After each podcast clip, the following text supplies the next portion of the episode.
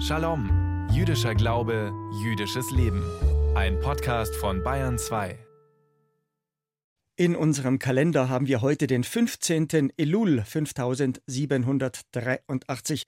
Ich bin Michael Strassmann und sage Shalom Uvracha zu unserer Quadranz Jiddischkeit, zu unserer jüdischen Viertelstunde von und mit dem Landesverband der israelitischen Kultusgemeinden hier bei uns in Bayern.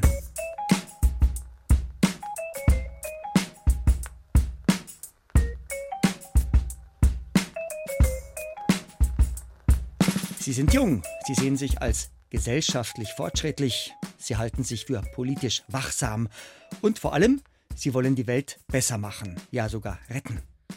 Besonders beliebt derzeit die Klimabewegung. Die Gruppen nennen sich Letzte Generation, Fridays for Future oder Extinction Rebellion. Ihre Mitstreiter fallen auf durch lautstarke und, ich sag's mal so, extravagante Aktionen. Kaum aber bekannt ist, dass zumindest in Teilen der Klimabewegung, zum Boykott gegen den jüdischen Staat Israel aufgerufen wird. Und nicht nur das, beim Kampf für Klimagerechtigkeit werden gerne mal alte und uralte judenfeindliche Mythen aus der Kiste gezogen. Ein gerade erschienenes Buch versucht, diese erschreckenden Zusammenhänge aufzudecken. Unser Shalom-Reporter Thomas Klatt hat gesprochen mit Nicolas Potter, Mitherausgeber des Buches Judenhass Underground, Antisemitismus in emanzipatorischen Subkulturen und Bewegungen. Die Klimabewegung an sich ist natürlich unterstützenswert, die machen wichtige Arbeit auf der Straße. Gleichzeitig ist Fridays for Future eine sehr junge Bewegung. Da merkt man, dass viele junge Aktivistinnen zum allerersten Mal den Nahostkonflikt behandeln, eine Meinung zu Israel oder Palästina bilden und dass das vor allem in den sozialen Medien stattfindet. Nikolaus Potter von der Amadeo Antonio Stiftung in Berlin. Potter ist Mitherausgeber des Buches Judenhass Underground Antisemitismus in emanzipatorischen Subkulturen und Bewegungen. Was bitte hat Klimaschutz mit Israel und Palästina zu tun? Das sieht man sehr klar bei Fridays for Future International.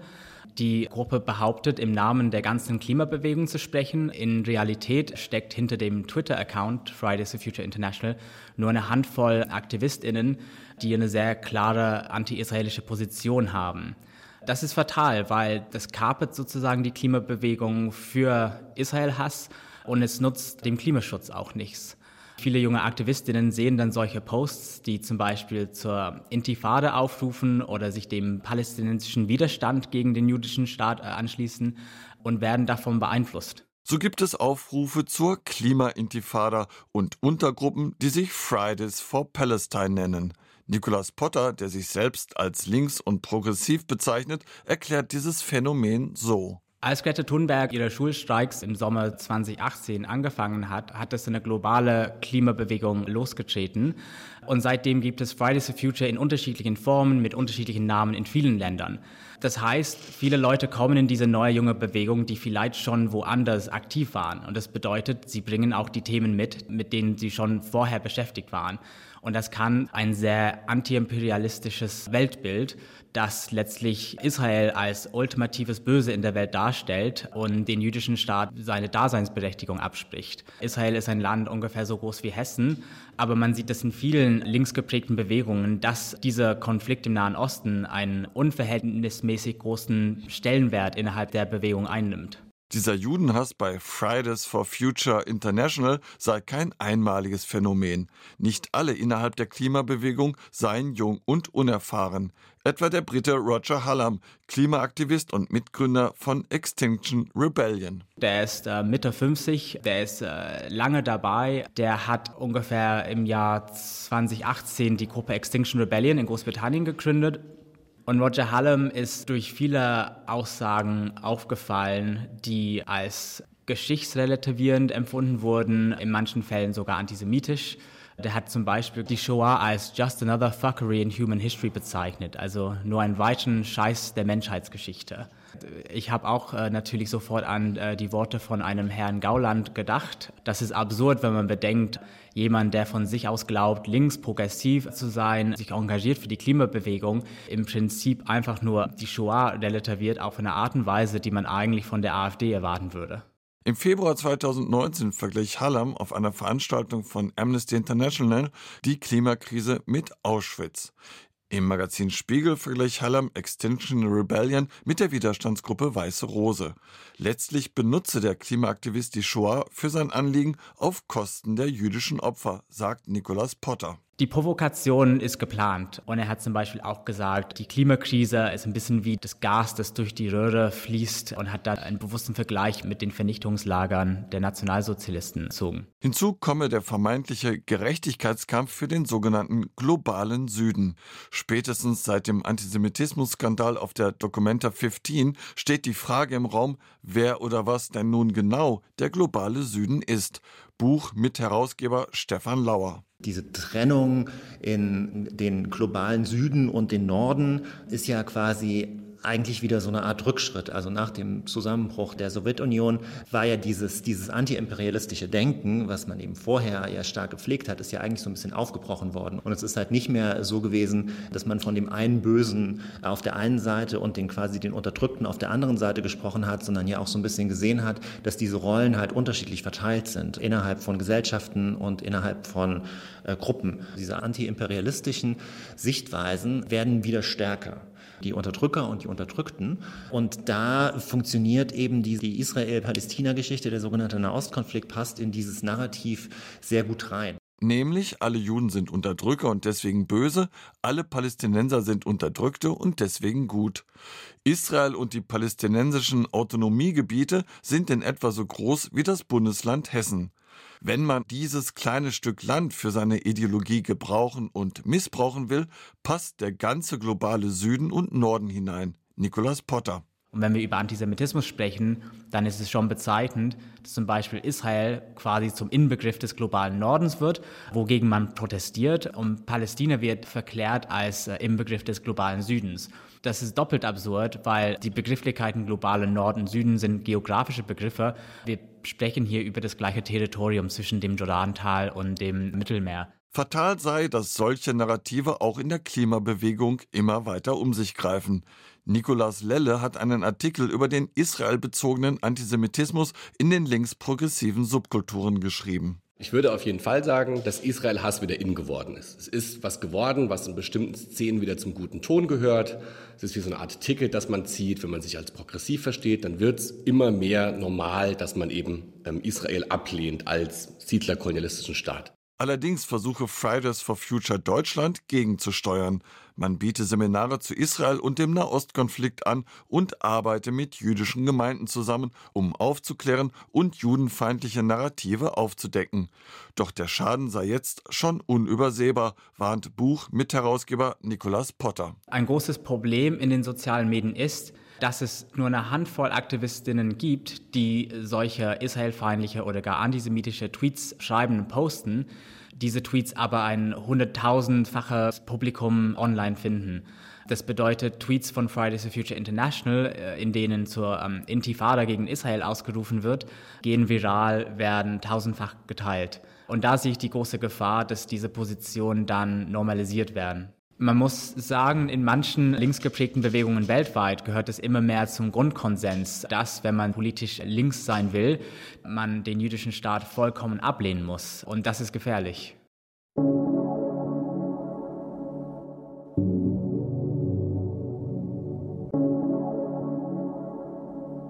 Am Freitagnachmittag sagen wir hier auf Bayern 2 Shalom. Ich übergebe nun, wie gewohnt, an Rabbiner Joel Berger, an unseren geschätzten Radiorebben. Noch zwei Wochen geht am Freitag, am 15. September, abends die Sonne unter, wird aus dem alten Jahr 5783 unser neues Jahr 5784. Ja, in zwei Wochen feiern wir unser neues Fest Rosh Hashanah. Kitavo, wenn du kommst, El Haaretz, in das Land, Asher Adonai Elohecha das der Herr, dein Gott, Notenlecha dir gibt. Wir alle haben es gehört, Kitavo heißt, wenn du kommst.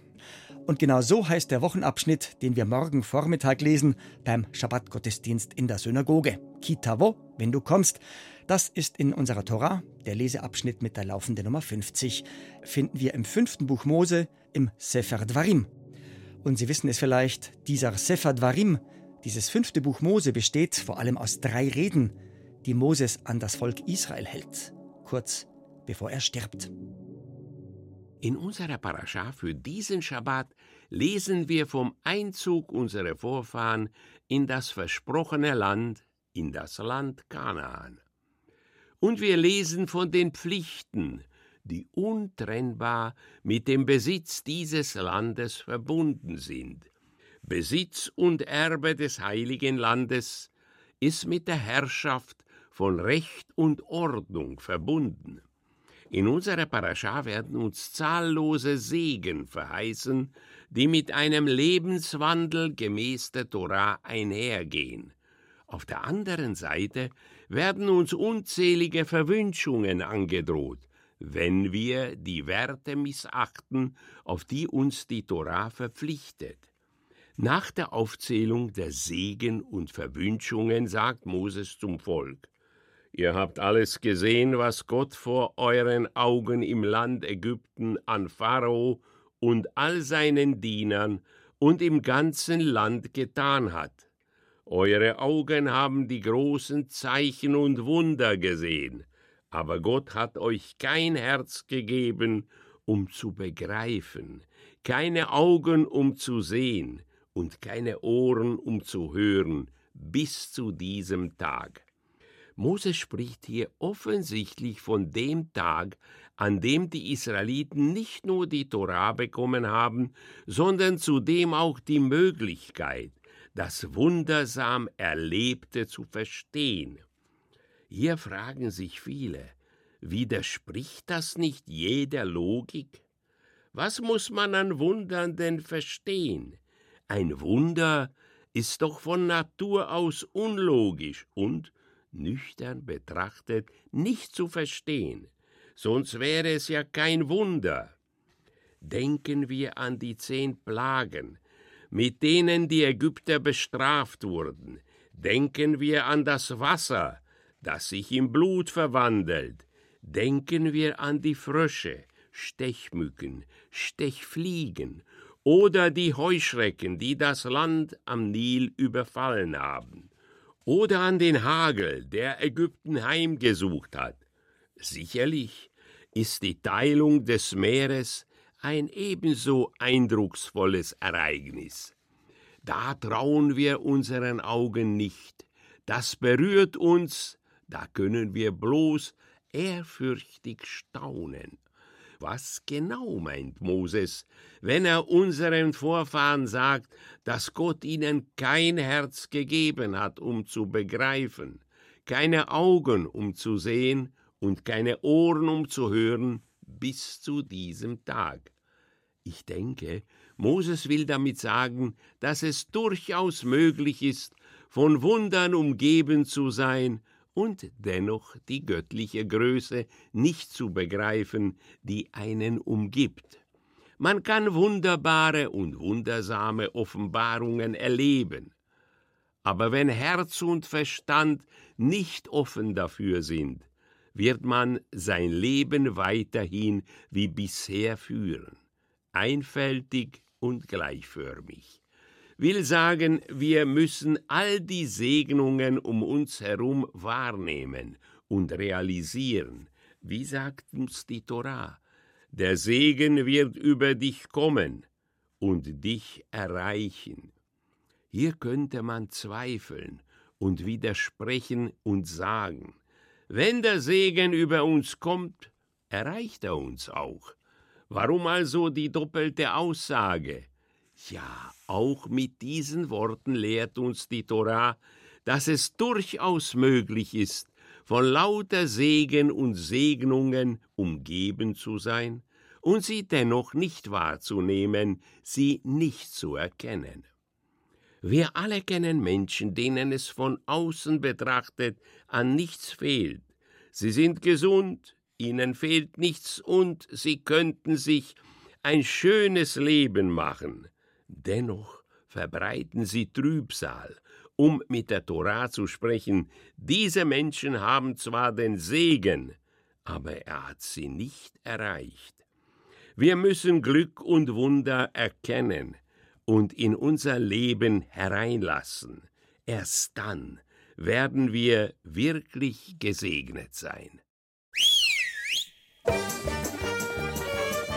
Wenn unser Rebbe mit seiner Parascha fertig ist, pfeift sie bei uns auf Bayern 2 und dieser Pfiff sagt uns Freitag für Freitag, jetzt kommen unsere Lichtzündzeiten diesmal ihm, damit wir unsere beiden Schabbatkerzen heute Abend bloß nicht zu spät anzünden. Also, zur feierlichen Begrüßung unseres Ruhetages heute bei Sonnenuntergang müssen wir unsere beiden Schabbesleuchter angezündet haben. In Salzburg bis um 19.31 Uhr, in Pilsen bis um 19.32 Uhr und in Straubing bis um 19.34 Uhr. Heiter geht's weiter bei unserem freitäglichen Ritt durch alle Städte in und um Bayern mit einer jüdischen Gemeinde. Regensburg 1936, München sowie Weiden 1937, Amberg 1938, Hof 1939, Augsburg sowie Bayreuth 1940, Nürnberg 1941, Fürth sowie Erlangen 1942, Bamberg 1943, Ulm 1944, Konstanz 1946, Würzburg 1947 und in Frankfurt am Main müssen wir unsere beiden Schabbatleuchter angezündet haben bis um 1952. Wir hören uns wieder am kommenden Freitag Bayern 2 kurz nach 3. Der kommende Freitag ist der 8. September 2023 und für uns der 22. Elul 5783. Voilà, Seose. Der Landesverband der israelitischen Kultusgemeinden in Bayern wünscht Ihnen bis zum 22. Elul am kommenden Freitag einen Shavua Tov, eine gute Woche. Und ich, der Straßmann Michi, wünscht Git Shabbos, Shabbat Shalom, Omer Borach, Shasha.